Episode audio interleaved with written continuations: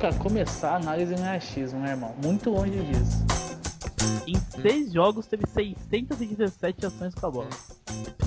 Com a chance de perder a taça, 8. Ah, não, o contrário. 4 de perder, 8 pra ganhar. 0 a 10 É. pra perder? É. 5, 4, 5. Eu não entendi o que ele falou. E o que a gente tá expondo aqui não é uma opinião, né? São fatos, são números, são dados, são estatísticas. Scouts analisa.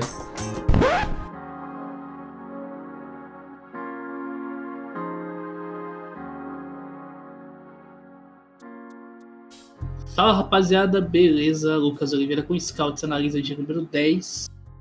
Bom, é, infelizmente viemos aqui nesse programa para não passar notícias boas. Foi a derrota do Corinthians no derby de ontem, a gente tá gravando esse programa na, na terça-feira. É, O Corinthians perdeu o derby ontem por 4x0 pro Palmeiras. A gente vai comentar algumas coisinhas inte- interessantes aí, que é o seguinte. É, muito se falou, o próprio Mancini falou em coletiva, depois do jogo, o Fábio Santos falou sobre os erros do Corinthians no derby. E a gente decidiu trazer esse programa para comentar o quais foram os erros do Corinthians no derby. É, tô aqui com o Marco de novo. Boa noite, Marco, seja bem-vindo. E infelizmente hoje não é para falar de coisa boa. Né? Pois é, Lucas, boa noite, bom dia, boa tarde, boa noite para você que está nos ouvindo aí.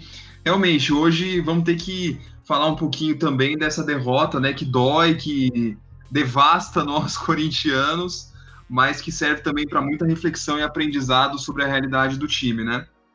Bom, para começar, a gente vai tocar em alguns pontos aí. Que foi o que o Fábio Santos falou. Vou começar falando um pouquinho da declaração do Fábio Santos. Depois eu passo para comentar um pouquinho sobre também, para ver o que ele achou também que deu errado ontem. Bom, vamos lá. É, o Fábio Santos, depois do jogo, ele disse que tudo que o Mancini pediu, o Corinthians fez o contrário. É, ele pediu para o Corinthians marcar em bloco alto ou em bloco baixo, o Corinthians marcou intermediário, enfim. Tá, vamos contextualizar o que, que é isso. É, o Wagner Mancini, por natureza, de fato, isso é um fato. É, o Corinthians joga em dois estilos. O Corinthians não tem bloco médio. O Corinthians ou joga em bloco alto ou joga em bloco baixo. Em alguns momentos do jogo, o Corinthians tem o bloco médio ali por circunstância da transição defensiva.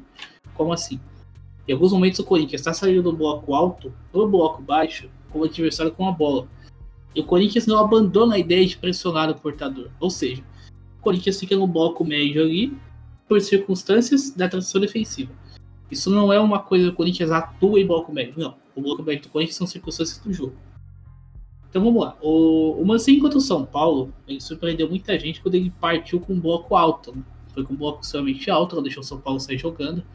São Paulo que tinha como principal característica o toque curto, que a gente já conhece. É, um toque curto, um jogo mais associativo ali, muita movimentação por parte do Gabriel Sara, por parte do Luciano, que até então estava em forma, estava jogando tudo ok. E o São Paulo saía dessa forma, né? Saía sustentado. São Paulo saía como? São Paulo juntava muitos jogadores da série de bola para atrair o Corinthians, né? São Paulo saía curto, quebrava a linha do Corinthians. Na, na, na tese isso ia funcionar. Quebrava a linha do Corinthians e conseguia sair jogando. Na prática, o que o Mancini fez? O Mancini começou a pressionar o São Paulo a todo instante. Ele fechava as opções de passe do São Paulo. É, isso incluía os zagueiros. Não deixava os zagueiros terem a bola. Fechava o Daniel Alves, marcava pressão em todo mundo. E não deixava o São Paulo jogar. Por quê? As vigilâncias eram muito importantes. A forma com que Gabriel e Ramiro, é, depois o Cantilho, é, jogaram e fizeram a intensidade do Corinthians correr foi muito importante. Porque o Gabriel era, era responsável por, por pressionar o cara do, do centro, né? Geralmente o Daniel Alves. Daniel Alves, Gabriel Sara. Ou seja, o Gabriel pressionava o Gabriel Sara ou o Daniel Alves de uma forma de, de interceptar. O último scout, é, que a gente fez foi o 9. A gente falou, eu falei um pouquinho sobre isso, né? Que é a forma com que o Gabriel consegue extrair o melhor dele ao Corinthians, porque ele tem liberdade para fazer isso, que é sair para caçar. Ou seja, o Gabriel sai para antecipar, para interceptar, para bloquear o adversário ainda no campo de ataque do, aliás, campo de defesa do adversário, uma coisa que antes ele já não fazia. Isso é um grande mérito do Mancini. É, e quando o São Paulo quebrava essa linha do Corinthians, que é um caso, por exemplo, do gol do Otero. O gol do Otero é clássico, por quê? Porque o gol do Otero, o Corinthians está em bloco baixo, tá? Bloco baixo. São Paulo quebrou a linha alta do Corinthians, conseguiu usar jogando sem muita velocidade. O Corinthians é, se compactou, esperou o São Paulo e abaixou os blocos ali com duas vezes quatro, deixando na frente o Léo Natel e o Casares. É, e o Corinthians, assim, retoma a posse de bola, ligação direto pro Otero e o gol do Corinthians. Quanto ao Palmeiras, isso não aconteceu. Porque, o é, Palmeiras, o Corinthians cometeu alguns erros. Um desses erros foi justamente esse bloco médio. Vamos entender o seguinte. É, quanto ao São Paulo, a gente teve essa ideia do bloco alto, funcionou tudo beleza. Quanto ao Palmeiras, em vários momentos, até os 20 minutos, isso aconteceu e isso deu certo. O Corinthians conseguia sim atrapalhar um pouquinho essa gente bola do Palmeiras. E, consequentemente, o Palmeiras ficava bate e volta. O Corinthians teve momentos de domínio, o Palmeiras teve momentos de domínio. Isso com 20 minutos de jogo. Até os 25 por aí. É, Por quê? Porque o Corinthians conseguia fechar a série de bola do Palmeiras. O Corinthians subia os blocos. E aí, na hora que subia os blocos, o Corinthians conseguia quebrar um pouquinho a série de bola do Palmeiras. Só que, diferentemente da série de bola do, do São Paulo, a série de bola do Palmeiras era muito mais vertical. O Palmeiras não acumulava jogadores para ajudar na saída. Muito pelo contrário. Por quê? Quando o Corinthians subia o bloco, o Palmeiras tentava quebrar o bloco de uma forma muito específica, que era na base do lançamento. Era o Everton acionando o Luiz Adriano. E aí entra aquele mérito também que a gente já falou no último Scouts Debate, que é o Corinthians com o jogo. O Palmeiras hoje tem, tem um centroavante, um pivô, que oferece um tipo de jogo que o Jô não oferece. O- Você não vai ver o Jô fazendo o que o Luiz Adriano fez ontem. Não vai. Que é o quê? Mobilidade, é controlar a bola, é jogar rápido, é se movimentar. Você não vai ver isso. O João consegue oferecer mais isso ao Corinthians. Então, o Everton tem, uma série de bola muito boa e hoje é o goleiro que é o melhor goleiro do país hoje. E é o segundo melhor goleiro em saída de bola, só perde para Felipe Alves. É, então, o que acontece? O Everton quebrava a linha alta do Corinthians, lançando para o Luiz Adriano, que estava onde? Fincado no meio dos dois zagueiros do Corinthians. E aí o Corinthians começou a fazer uma coisa que o Fábio Santos deixou muito claro no final do jogo, que é o seguinte: correr para trás. O que, que é correr para trás? O que ele quis dizer com isso? É, quando o Luiz Adriano recebia, ele tinha atrás dele é, Gil e Gemerson, os dois zagueiros, que é Gil e Gemerson ali atrás. É, os dois é, ficavam ali, era, era encarregado de marcar o Luiz Adriano. O o Luiz Adriano tem um pivô muito técnico, então ele dominava a bola, ele sempre tinha um campo para percorrer, ou alguém para acionar. E nisso o Corinthians estava em bloco alto. E quando ele recebia, o Corinthians tinha que voltar. Nisso o Corinthians está voltando, que é o famoso correr de costa, que o Fábio Santos citou. Que é o momento que o Corinthians tentava se compactar. E é onde o Palmeiras aproveitava mais o buraco ainda. Por quê? Porque quando o Corinthians tentava voltar, existia um espaço ali. Que é o espaço onde jogou o Rafael Veiga, onde jogou o William, onde jogou o Daniel do Palmeiras, que eu vou falar dele depois também. O Palmeiras se movimentava por ali. E, o- e o Gabriel Menino na esquerda, em cima do Fábio Santos. É, ou seja, o Palmeiras conseguia quebrar o bloco alto do Corinthians e toda hora o Corinthians tinha um buraco ali entre o meio e a defesa, porque o Everton quebrava a marcação do Corinthians. Quebrava na base do lançamento, diferentemente do que o São Paulo fez, por exemplo. É, se você pegar as circunstâncias do jogo, no momento que o Corinthians subiu o bloco, o Palmeiras não saiu com a bola no chão. O Palmeiras saía com lançamentos. E isso também é muito importante por parte do Luan. Mas eu vou citar isso depois, eu passo a bola pro Marco já, depois eu cito essa questão do Luan. Então, ou seja, uma coisa que foi fundamental ontem. O Corinthians não conseguia bloquear as bolas do Everton pro Luiz Adriano. Que isso não é de agora, tá? Esse- essa jogada do Palmeiras ela não é de agora com o Abel Ferreira. Se você pegar o jogo do Corinthians, o Corinthians ganha de 1x0 do Palmeiras lá com o Thiago Nunes no começo do ano passado, você vai ver que é exatamente da mesma forma. O Palmeiras jogava da mesma forma, não necessariamente igual, porque o time do, Abel Ferreira tem muito mais recurso, muito mais repertório, mas era uma jogada muito forte do time do Palmeiras do Luxemburgo, que era o Everton acionando o Luiz Adriano. É, o Corinthians sofreu com isso lá com o Thiago Nunes. É, e ontem também a mesma coisa. Então o que aconteceu? O Everton quebra a alta do Corinthians, e o Corinthians é obrigado a correr de costa, como disse o Fábio Santos, para recompactar a sua linha. Só que enquanto isso, o Corinthians corre de costa e o Palmeiras de frente. Por quê? Porque você tem o William Bigode, você tem Rafael Veiga, você tem Zé Rafael, tem todo mundo se aproximando do portador, do setor da bola, para jogar. E o Palmeiras sempre atacava de frente com o Corinthians voltando de costas. Ou seja, muito mais propício para um ataque que é letal e sabe muito bem acumular e atacar espaços e criar também espaços do que uma defesa que estava tentando se recompactar. Então o Palmeiras se aproveitou muito disso. O jogo ficou propício ao Palmeiras executar a sua ideia. É uma coisa que também não é novidade, o Palmeiras sempre faz isso, tá? E o Corinthians deu a brecha para o Palmeiras fazer. Então esse foi o erro número um, tá?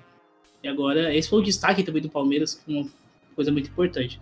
Agora eu quero chamar o Marco também para ele comentar o que ele achou na partida também, se ele viu algum outro erro aí, para ele comentar um pouquinho com a gente do jogo do Corinthians. É isso, Lucas. Eu acho que você fez a introdução perfeita aí.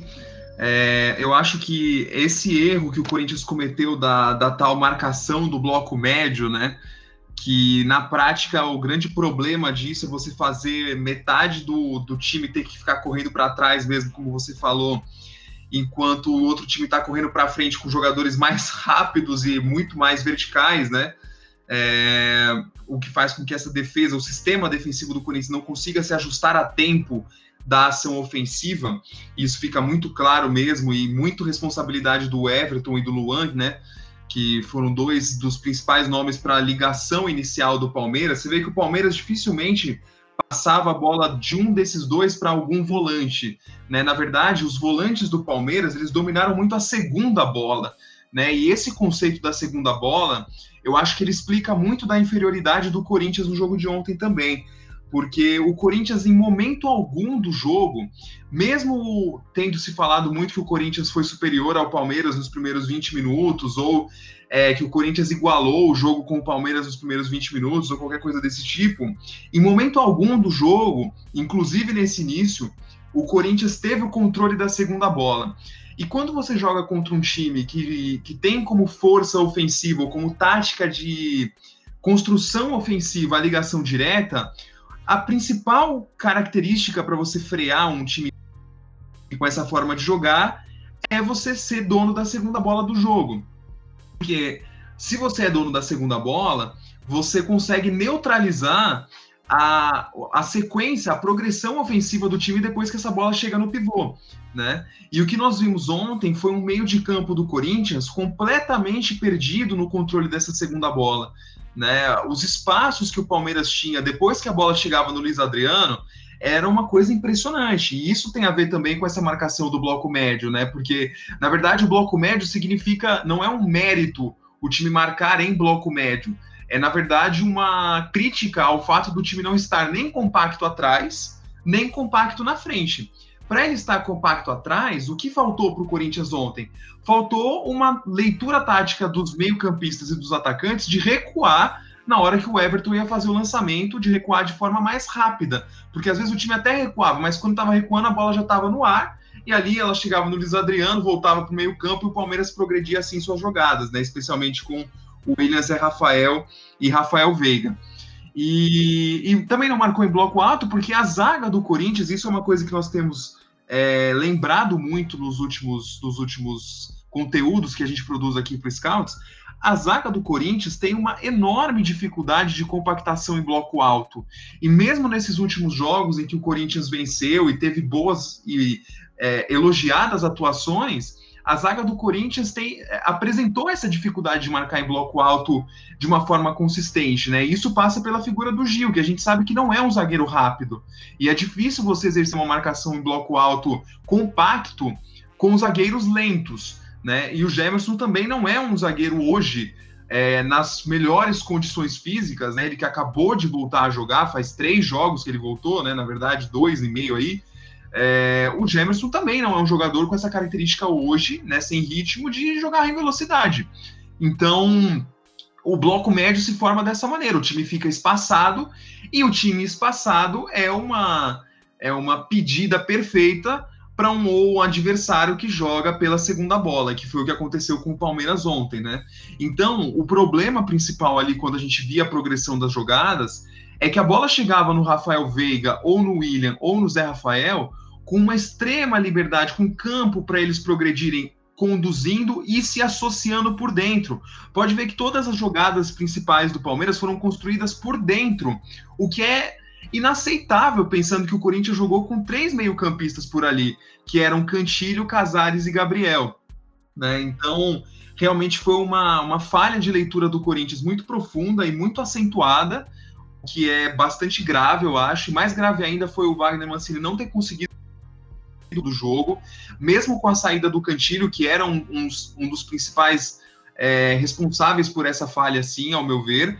Ele saiu, mas mesmo assim, com a entrada do Ramiro, depois a gente continuou observando esse espaço muito grande e um controle da segunda bola muito grande por parte do Palmeiras também. E aí entra um outro detalhe que eu ia falar também, Lucas, que é o seguinte: o que a gente viu de infiltração no espaço do Palmeiras ontem foi uma coisa muito impressionante.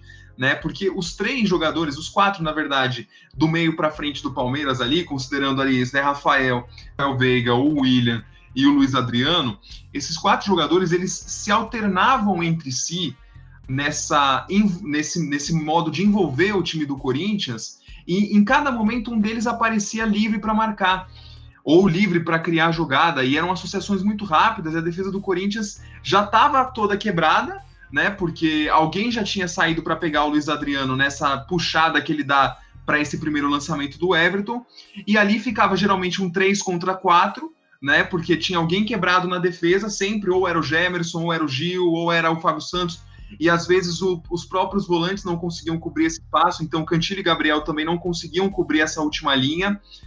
Então estava sempre numa superioridade numérica nessa progressão o Palmeiras, e com isso, e com boa qualidade técnica, e com muita objetividade dos jogadores nos passes, o Palmeiras conseguiu criar suas principais oportunidades de gol com muita facilidade no meio da defesa do Corinthians. A história do funil, né, Lucas? Essa palavra que a gente vinha tanto elogiando o Corinthians nos últimos jogos, o funil, né? Que o Corinthians estava fechando bem o seu funil, ou seja, a sua entrada da área ali, aquela região da intermediária, a bola estava. Os times tinham dificuldade de infiltrar no meio da defesa corintiana. Ontem foi um verdadeiro mar aberto para o time do Palmeiras, aliás, com aquela chuva também, né? O mar é bem propício para essa analogia. É, o mar aberto ali para o Palmeiras encontrar os espaços, né, Lucas? E eu acho que isso passa também, só rapidamente adicionar aqui, uma questão de elenco. Porque tem dois jogadores do Palmeiras que ontem acho que é, de alguma maneira fizeram a diferença e que o Corinthians não tem homens, né, jogadores nas mesmas posições com características similares, que são o Luiz Adriano, é que o Corinthians não tem um jogador com o nível técnico e ao mesmo tempo de velocidade que o Luiz Adriano tem. Ele tem talvez a técnica do Jô e a velocidade do Léo Natel. Né? O Corinthians precisaria da combinação dos dois aí para fazer um terceiro jogador. E também eu quero destacar a partida do Zé Rafael, não por ele em si, mas pela comparação com o Cantilho, que é um jogador que eu tanto elogio, mas que tem uma deficiência na combatividade no meio-campo, que ajuda também a explicar essa dificuldade do Corinthians em pegar a segunda bola ontem. E o Zé Rafael foi um dos principais responsáveis por isso, sendo o segundo homem do meio-campo. Então o Zé Rafael quase que ele marca como um Camacho, ou seja, consegue agregar na marcação tanto quanto um Camacho, que já é mais do que um Cantilho, e arma como um Cantilho, não nas inversões de jogo, mas nos passes entre linhas que ele tanto achou ontem, inclusive é assim que saiu o primeiro gol num passe dele para o William, né? Num um penúltimo passe ali, já que o William serviu o Rafael Veiga. Então, esses seriam os meus destaques iniciais aí dos tais erros tão grandes e tão é, gritantes que o Corinthians cometeu ontem, né, Lucas? Bom, agora indo para o erro número 2, agora eu vou chamar de problema de compactação, né? Descompactação. Quando o Corinthians tentava subir os blocos, eu falo dos atacantes e dos meias que aconteceu? O Palmeiras deixava os jogadores atrás para fixar, para fincar os zagueiros do Corinthians atrás. Como assim? É, o Corinthians subia com ó, Jô Casares, é, Gustavo Silva e Matheus Vital. Cantigo e Gabriel. Subiam todos esses. E atrás ficavam Fábio Santos, Gil e Gêmeos. Contra o Iga, Luiz Adriano e Rafael Veiga. Então o que aconteceu? O Palmeiras fincava os defensores do Corinthians atrás, deixando jogadores na frente para abrir o campo e jogando em cima dos três. Então o que acontecia? O Everton lançava e, e tinha um buraco, tinha um quadrado, então para colocar um quadrado entre a defesa e o meio do Corinthians. Por quê? O meio subiu para pressionar e a defesa ficou. A defesa ficou por quê? Porque existiam jogadores do Palmeiras ali. Tinham jogadores do Palmeiras que estavam segurando os zagueiros do Corinthians. os defensores do Corinthians. E o que acontecia? Quando o Everton lançava, você tinha lá os três jogadores contra os três marcadores. É, e tinha o pessoal, aí a velha história do correr de costa. Você tinha o pessoal do Palmeiras chegando de frente e o Corinthians correndo de costa para voltar. Então, o que acontecia? É, o Palmeiras sempre pegava a bola de frente em superioridade. Foi onde começaram a surgir oportunidades.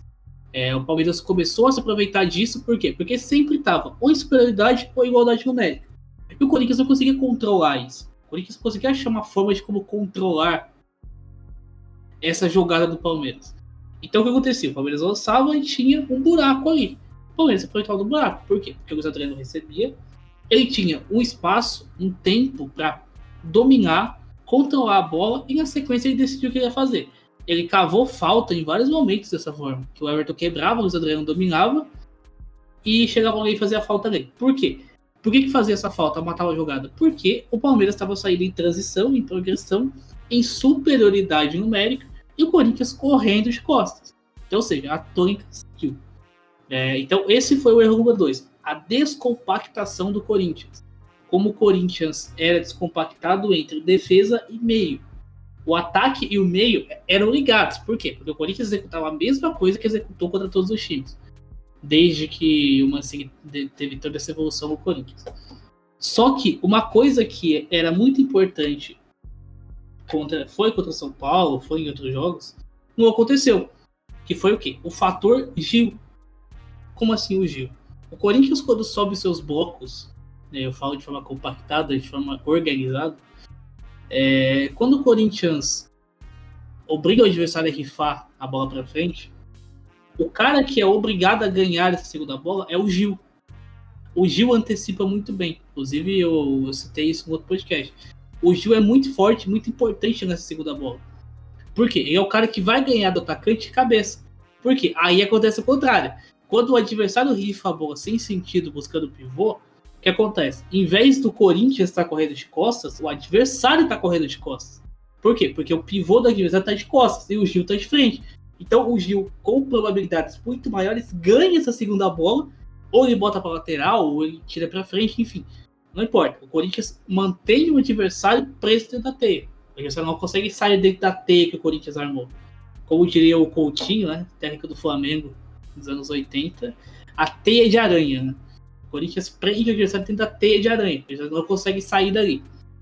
Então, o que acontece? Ontem, isso não aconteceu. Por quê? Porque o Gil, em momento algum, ele conseguiu ganhar essa segunda bola. Muito pelo contrário. Esse vai ser o erro número 3, que eu vou falar já já.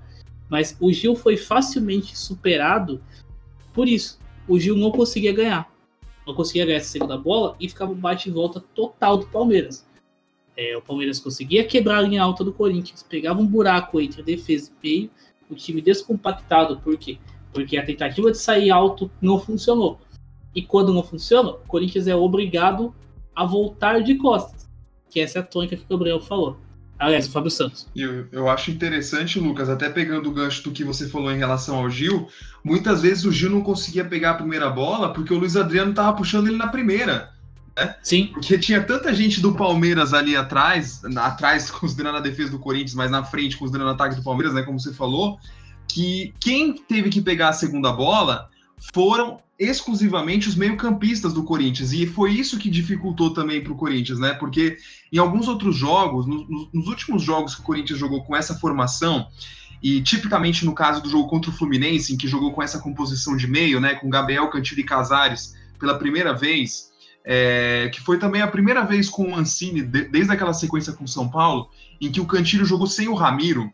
E eu acho que isso explica um pouco dessa dificuldade de é, é, de intensidade e combatividade do Corinthians no meio-campo, os, os, outros zagueiros, muitas vezes, tinham um zagueiro peso por conta de um atacante, né? A gente viu o Fred, viu o Pedro Raul nesses últimos jogos, mas tinha um zagueiro mais solto que conseguia compensar essa falta de combatividade do Cantilho no meio, fazendo esse bote para a segunda bola, né? E ali o Corinthians conseguia controlar a segunda bola. Ontem a gente não conseguiu ver isso, né? Porque os dois zagueiros estavam presos porque tinha dois caras ali, o William e o Luiz Adriano, e às vezes até o Rafael Veiga vindo junto, né?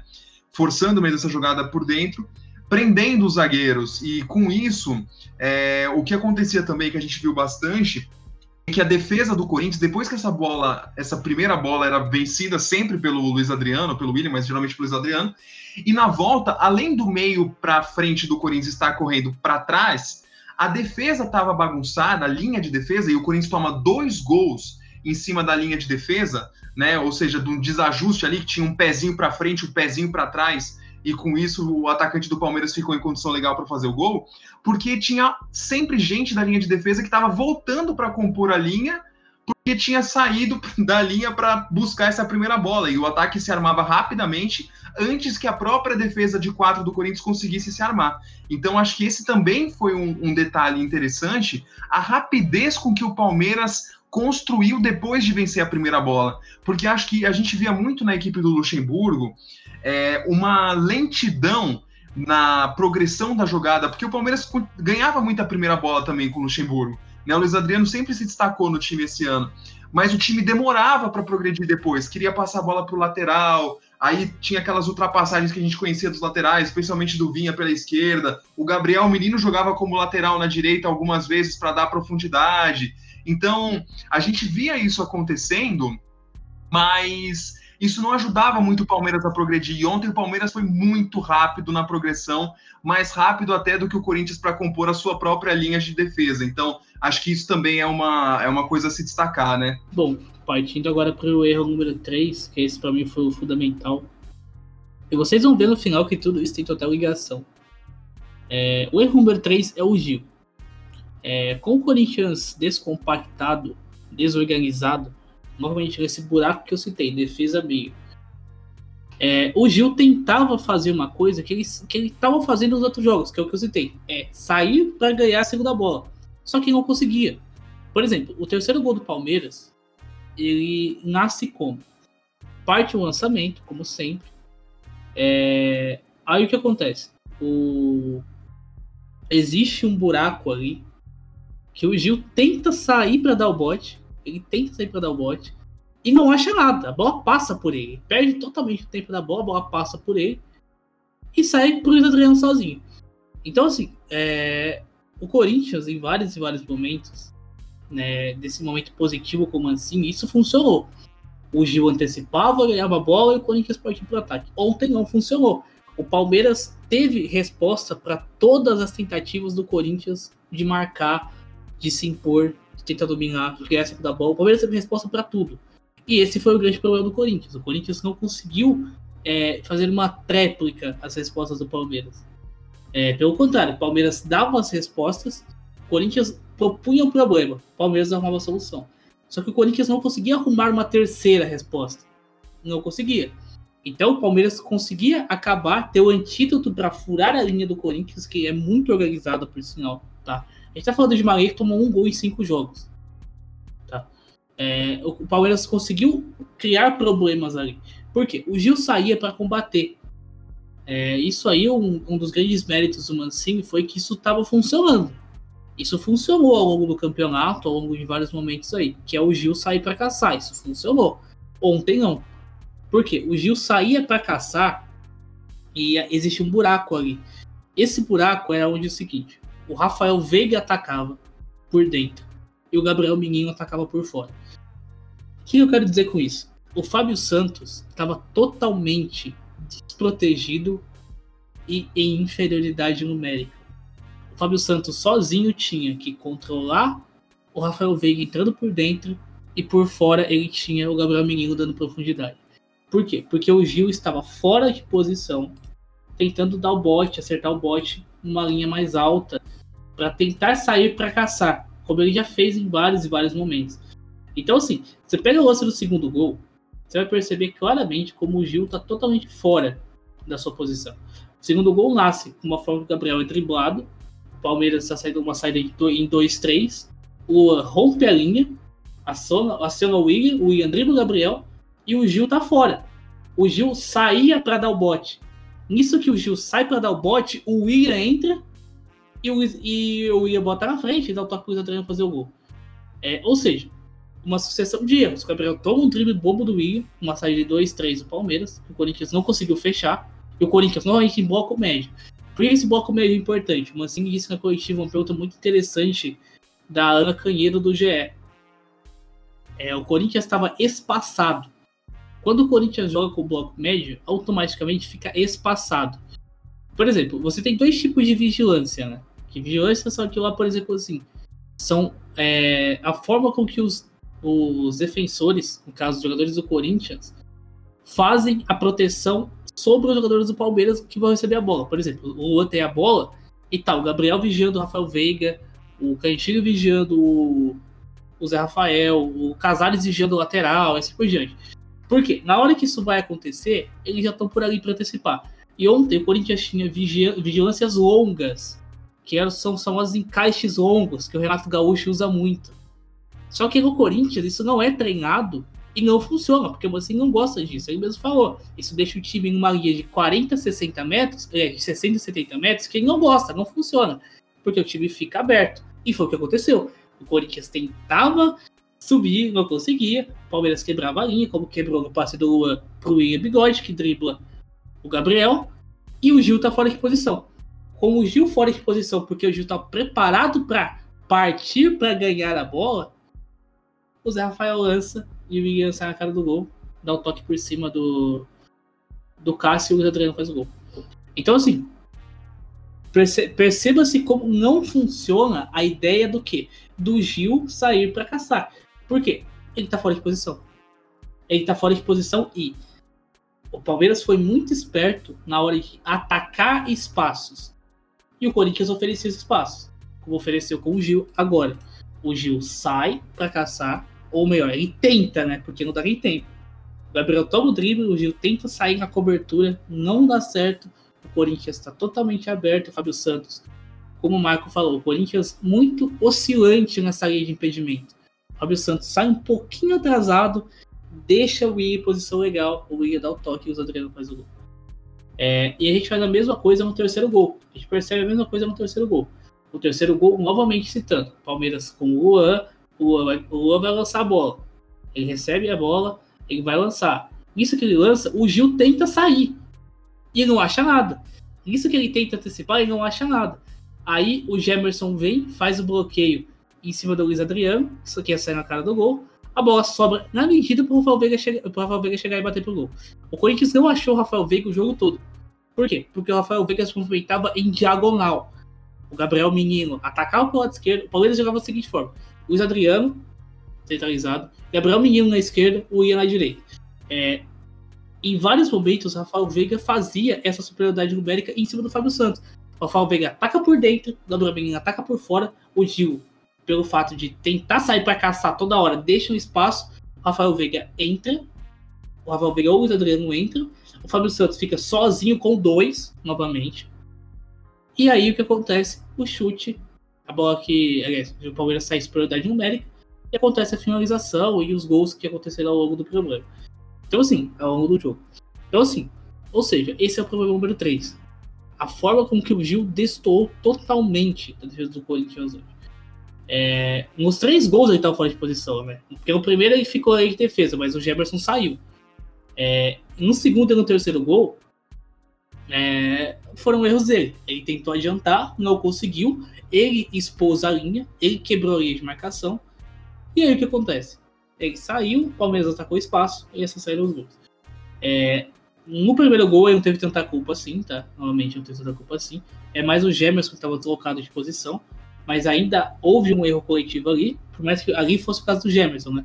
Porque o Gil é atraído pelo Luiz Adriano. O Gemerson sai para tentar antecipar, porque o Gabriel perde um pé de ferro. O Gemerson sai para tentar antecipar o William, que acha o Rafael Veiga entrando. E outra vez, Gabriel Menino na esquerda, é, atacando, por, atacando por fora. E por dentro atacava o Zé Rafael, o Rafael Veiga. Que chega, domina e bate cruzado para fazer o gol. É, eu acho que é muito crônico isso que você falou, né, Lucas? A gente vê os gols de novo, a gente vai vendo repetidamente aqui. E essa questão do lado esquerdo da defesa do Corinthians, eu até destacava num texto recente, inclusive que você pode ler lá no site do sccpscouts.com, como o Fábio Santos tinha arrumado aquele famoso buraco que existia entre o quarto zagueiro e o lateral esquerdo, e que nós cansamos de ver o Corinthians tomando gols por ali na era Thiago Nunes, né? É, porque geralmente jogava o Danilo Avelar e o Sid Clay, e os dois tinham uma dificuldade muito grande, especialmente porque o Cantilho jogava fixo por ali também, né, pela esquerda, e também não é um volante com característica de cobertura da última linha. E os dois ali tinham muita dificuldade de fechar aquele espaço, né? O Corinthians, inclusive, toma um gol e é, é um gol besta, assim, que nem interferiu tanto, mas um gol contra o Curitiba dessa forma. Gol contra o Fortaleza, o primeiro gol contra o Fortaleza naquele empate 1 a 1 na Neoquímica Arena dessa forma gol contra o Botafogo de Ribeirão Preto lá no primeiro jogo do ano de 2020 dessa forma também, sempre naquele espaço. É, às vezes era o Pitonza e o Sid Clay que jogava por ali, mas entre esse lateral esquerdo e o zagueiro, que na época era o Avelar. Ou o Pedro Henrique no começo do ano, né? Mas sempre o zagueiro jogando pela esquerda. E ontem parecia que a gente estava vendo um jogo dessa, desse, dessa época. Né? Tamanha foi a quantidade de gols que o Corinthians tomou desse jeito naquele espaço cedido justamente entre o quarto zagueiro e o lateral esquerdo. Mas ontem eu senti que foi menos por é, uma falha de posicionamento do Fábio Santos, mais por uma falha de posicionamento coletiva do Corinthians, né? Que, como você falou, Lucas, estava sempre em inferioridade numérica por ali com o Palmeiras, porque o zagueiro deslocado era sempre o Gil. Pode ver que o Palmeiras não atacou o lado direito da defesa do Corinthians. Né? O William, mesmo atacando por ali, William, na verdade, ele fez a diferença saindo daquela posição e indo para dentro, né? Mas o Vinha, por exemplo, que é um lateral esquerdo de muita presença ofensiva, pouco fez no jogo ontem, pouco participou do jogo, nem precisou participar, porque o caminho pelo lado esquerdo da defesa do Corinthians era tão claro que o Palmeiras nem precisou se esforçar para jogar pelo outro lado, né? E acho que isso também foi muito gritante na, na derrota de ontem, né? Como o Corinthians não conseguia corrigir esse problema que estava claro desde a primeira criação ofensiva do Palmeiras, né? Que era essa saída do Gil e como isso quebrava a linha do Corinthians e deixava o Fábio Santos completamente vulnerável. Acho que essa, essa acho que foi a palavra do jogo, né? Vulnerabilidade para definir o Corinthians no jogo de ontem e como isso nos remontou aos tempos do Thiago Nunes no Campeonato Brasileiro, em diversos jogos em que o Corinthians cedia esse mesmo tipo de oportunidade para os adversários, mas os adversários não aproveitavam, né? Então acho que isso chamou bastante minha atenção também. Bom, é, agora só para fechar a questão dos erros, né? Vou citar então o quarto e último erro, que é a desatenção. O Corinthians ontem, acima de tudo, estava desligado. O Corinthians completamente fora do jogo, é, com leituras erradas. O próprio que fala depois do jogo. O Corinthians tem uma leitura equivocada do jogo e péssima. E é bem claro, foi uma leitura péssima. Por quê? O Palmeiras atraiu o Corinthians para marcar alto, o Corinthians aceitou e foi marcar alto o Everton quebrava a linha e assim por diante, etc. Luan também, parte dessa do Danilo volante, etc. Então, assim, o Palmeiras foi muito bem atraindo o Corinthians e fazendo o Corinthians se expor. E o Corinthians se expunha e o Palmeiras atacava assim por diante. É... Desatenção. Por quê?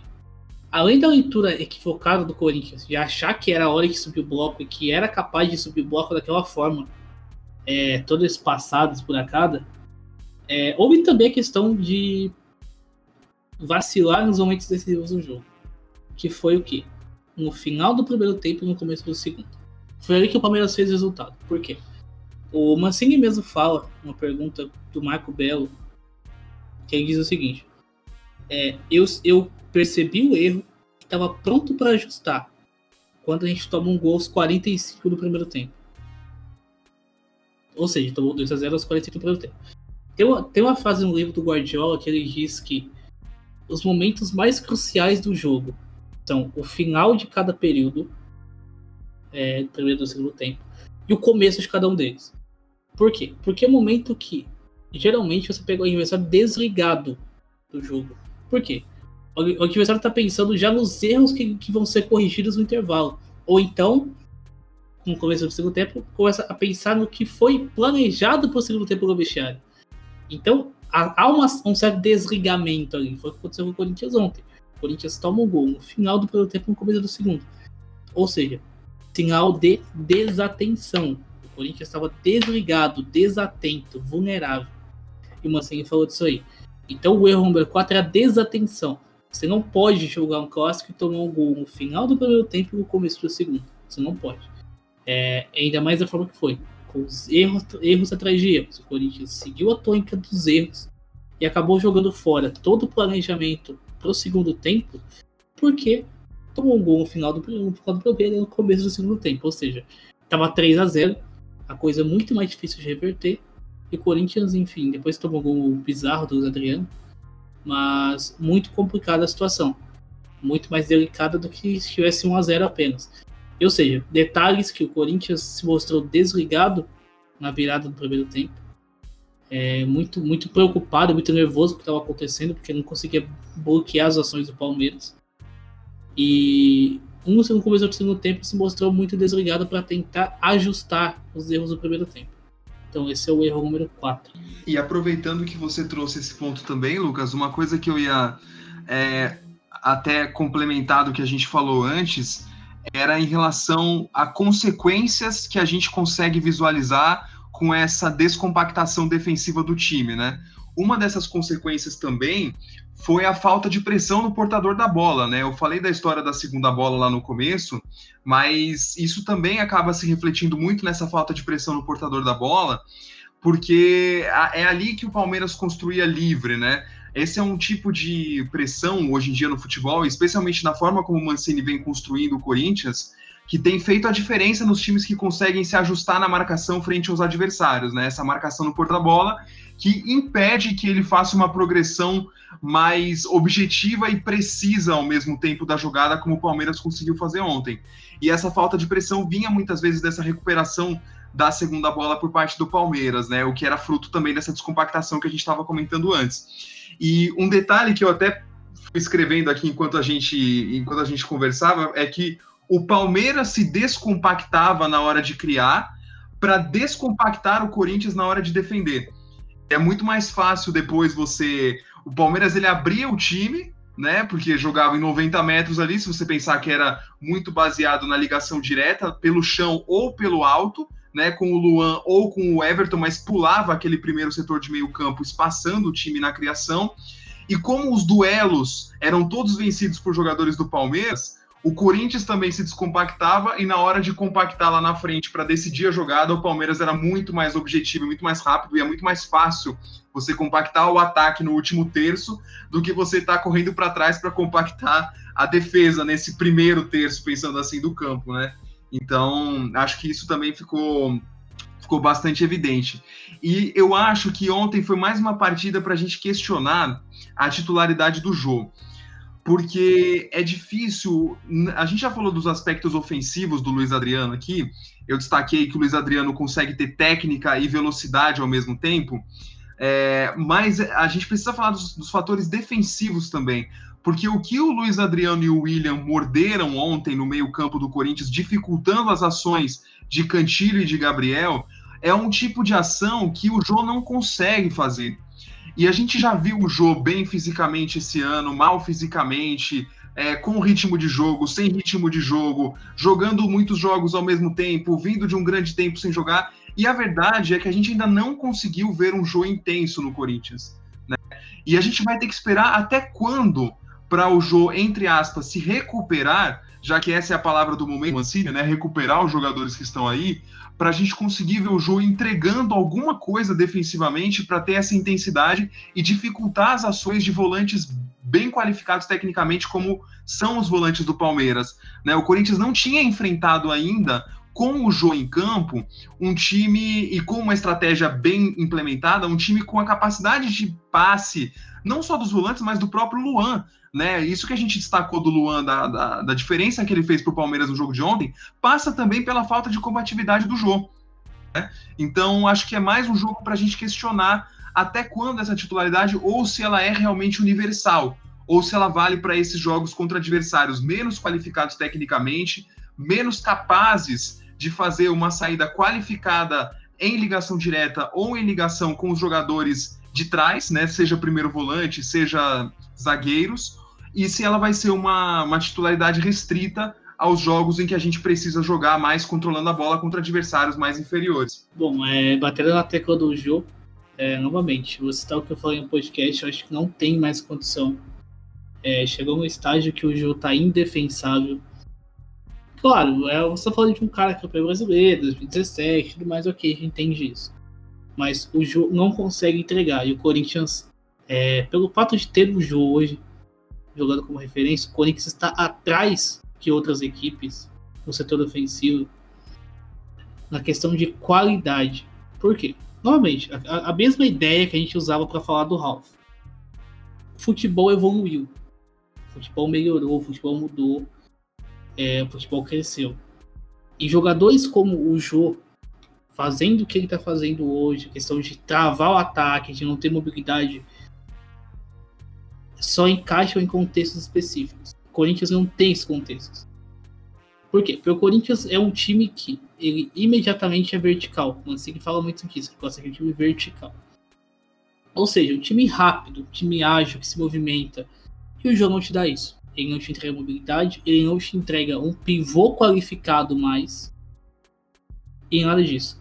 A partida, o derby ficou muito mais explícito. Ficou ainda mais explícito a diferença entre ter um centroavante qualificado, como é o caso do Luiz Adriano, e o jogo atual. Como é complicado você ter o jogo atual e tentar disputar alguma coisa com ele. A gente entende idolatria, a gente entende tudo isso, mas enfim, não tem mais condição. O Corinthians precisa achar alguma, alguma solução para isso. Ou é subir o Cauê, é contratar alguém, não sei. Mas o Corinthians precisa de alguma forma achar uma solução para o jogo. O jogo hoje é um problema. Eu fiz um, um comentário no Twitter do Scout esses dias que é o seguinte: é bizarro pensar, mas hoje a camisa 9 do Corinthians é muito mais um problema do que a ponta. Porque o Gustavo Silva deu conta da ponta. Claro, dentro das limitações dele, dentro de inúmeros fatores, mas deu conta da ponta. Hoje é titular. E ninguém critica essa titularidade dele. Inclusive foi bem aceso. O jogador ontem. Oi? Não, eu ia justamente falar isso. O melhor jogador do time ontem. Sim. E, minha opinião. E você não, você não questiona a titularidade do Gustavo Silva hoje mas você questiona do jogo. Ou seja, a ponta que a gente falou o ano todo, hoje ela é muito menos problema do que a camisa nova do Corinthians, do que é o jogo. E só para a gente fechar, passar para o Marco também para dar o destaque final, é a importância e a ideia do Abel Ferreira em acionar o famoso terceiro homem. O que, que seria esse terceiro homem? Isso é um termo espanhol, tá? É, que o pessoal fala muito no futebol espanhol. Isso popularizou muito com o Barcelona do, do Luiz Henrique e tal. Que é o quê? O Palmeiras, por exemplo, é, o Abel Ferreira usa muito isso. O Palmeiras sai em 3-2 ou 2-3, depende. É, ontem estava saindo muito em 2-3. Mas o que acontece? Há sempre apoios é, de quem? Do Zé Rafael, do volante, por causa do Danilo. Então era o Danilo, o Zé Rafael, que ajudavam os zagueiros a sair de bola e o Luan. O que acontecia? O que é esse terceiro homem? É geralmente o volante acionar o jogador numa região entre linhas muito mais afastada é, e esse jogador tirar um zagueiro para infiltração. O exemplo, o gol do, do Rafael Veiga, o primeiro gol. O Palmeiras tira o, o Gemerson da bola quando o William vence o duelo com o Gabriel. O Gemerson está fora de posição. O que acontece? O, o, o Rafael Veiga entra no espaço vazio. O Palmeiras faz muito isso. Rafael Veiga entrando em profundidade no espaço vazio. Por quê? O Palmeiras usa um jogador que tira e puxa o zagueiro para acionar um jogador em profundidade entrando. É uma arma do Palmeiras, que é o famoso terceiro homem, que é uma, uma coisa muito forte do time do Abel Ferreira aí. Enfim, dá o destaque final pro Marco, né? Acho que a gente precisa falar um pouquinho mais do jogo, né, Marco? Acho que não. Como eu falei, para mim não tem mais condição. Acho que um cara que já não sei se ele vai entregar mais em qualidade. Faz uns gols, né? Fez gol aí contra o contra o Fluminense, tinha feito gol contra o Goiás e tal. Mas um cara que não consegue te entregar. Ele sempre tá um, tá um é, uma voltagem a menos do time, né? O time tá no 220, ele tá no 110. exatamente, exatamente. E eu tenho até dito recentemente que eu acho que a possibilidade de jogar sem o Jô no ano que vem, né, ou nesse ano agora, né, 2021, passa também pela possibilidade de recuperar o futebol do Luan para que ele volte a ser um jogador útil para o Corinthians, né? Que a gente acha que no derby foi a, a forma mais é, é, descarada da gente ver que hoje ele é um jogador inútil ao Corinthians, ele nem tem entrado no derby, na situação em que o Corinthians se encontrava no jogo, né? Claro que tem o fato do Mancini também não querer expor o Luan a uma situação dessa de poxa, aí o Luan entra e o time perde de 4 a 0 e aí o Luan fica ainda mais carregado negativamente com a torcida e tudo mais. Então, acho que tem a ver com isso também, mas o fato dele nem ter entrado eu acho que é muito simbólico porque a gente vê do Corinthians hoje. Mas o Luan poderia ser esse cara, se ele conseguisse ser um cara mais dedicado, mais intenso, se ele retomasse, porque o Luan não é um cara velho, né? O Jô, ele já é um cara de mais idade, muito mais alto, muito mais pesado do que o próprio Luan, né? O Luan não tinha motivo para ser tão lento, para ser tão é, imóvel em campo, né? Ele sempre foi um jogador muito móvel no Grêmio, nas suas melhores passagens. Nunca foi um jogador de explosão, mas isso não significa que ele não seja um jogador móvel, né? E no Corinthians não, ele tem dificuldade para ter essa mobilidade, né? Sempre teve e na verdade nos últimos anos do Grêmio também, né? E enfim, então acho que isso é um pouco a resposta de como jogar sem o jogo. Agora, tirando essa possibilidade do Luan e considerando ainda a presença do Jô no, no, elenco, né? Que a gente sabe que o contrato do Jô é de quatro anos, né? Três anos e meio ali. Então vai até lá 2024, né? Se eu não me engano. 2023, 2024, é, o que também foi um erro, né? Se a gente pensar em termos de gestão, você contratar alguém de 33 anos que não jogava para três anos e meio de contrato, eu acho que é um erro. Mas, de qualquer forma, o Jô tá aí. E o Corinthians agora, eu acho que ele vai precisar aprender a jogar sem o Jô esse tipo de jogo, como já parecia ter aprendido, né? É que a gente, como torcedor corintiano, a gente se equivocou na análise de que o Mancini ele tinha optado por esse tipo de estratégia em jogos contra São Paulo, contra Atlético Mineiro, contra Grêmio, contra é, Internacional, quando na verdade o Mancini não teve o jogo à sua disposição. Então a gente não. Ontem a gente descobriu que talvez, se o Jô estivesse à disposição nesses jogos, o Corinthians não tivesse jogado com o Matheus Davó e com o Léo Natel né? E que foi talvez a grande, o grande motivo do sucesso. Eu acho que o Corinthians, para o ano de 2021, para essa temporada, ele vai sim precisar jogar em cima do adversário. Não vai dar para ter a soberba de achar um modelo de jogo e acreditar naquele modelo de jogo que ele vai se aperfeiçoar para ser é, é, suficientemente aplicável contra qualquer adversário, como foi o modelo de 2015, por exemplo. Né? Naquele ano, o Corinthians achou um modelo de jogo, jogou daquele jeito o ano inteiro e deu muito certo, né? No Campeonato Brasileiro, pelo menos desde que colocou o Wagner Love ali com a saída do Guerreiro, jogou daquele jeito o ano inteiro e foi um sucesso absoluto. É, no próximo, na próxima temporada, eu acho que nós vamos ter que encontrar um modelo de jogar com o Jô para prender os zagueiros, para ajudar na mobilidade dos meias, para ter um time mais flutuando ali por dentro, como foi contra o Fluminense e um time sem o jogo para ter mais intensidade e mais ataque no espaço contra times que vão atacar mais o Corinthians, como foi o caso do Palmeiras, e como o Corinthians tinha se saído muito melhor do que se saiu ontem nos jogos contra Grêmio, é, Internacional, Atlético Mineiro e São Paulo. O meu destaque final, Lucas, é que o Corinthians tomou duas goleadas esse ano. As goleadas foram contra o Flamengo e contra o, o São Paulo, é, contra o Palmeiras, né? A goleada do Flamengo jogou Zelli e a goleada do, do Palmeiras jogou o jogo.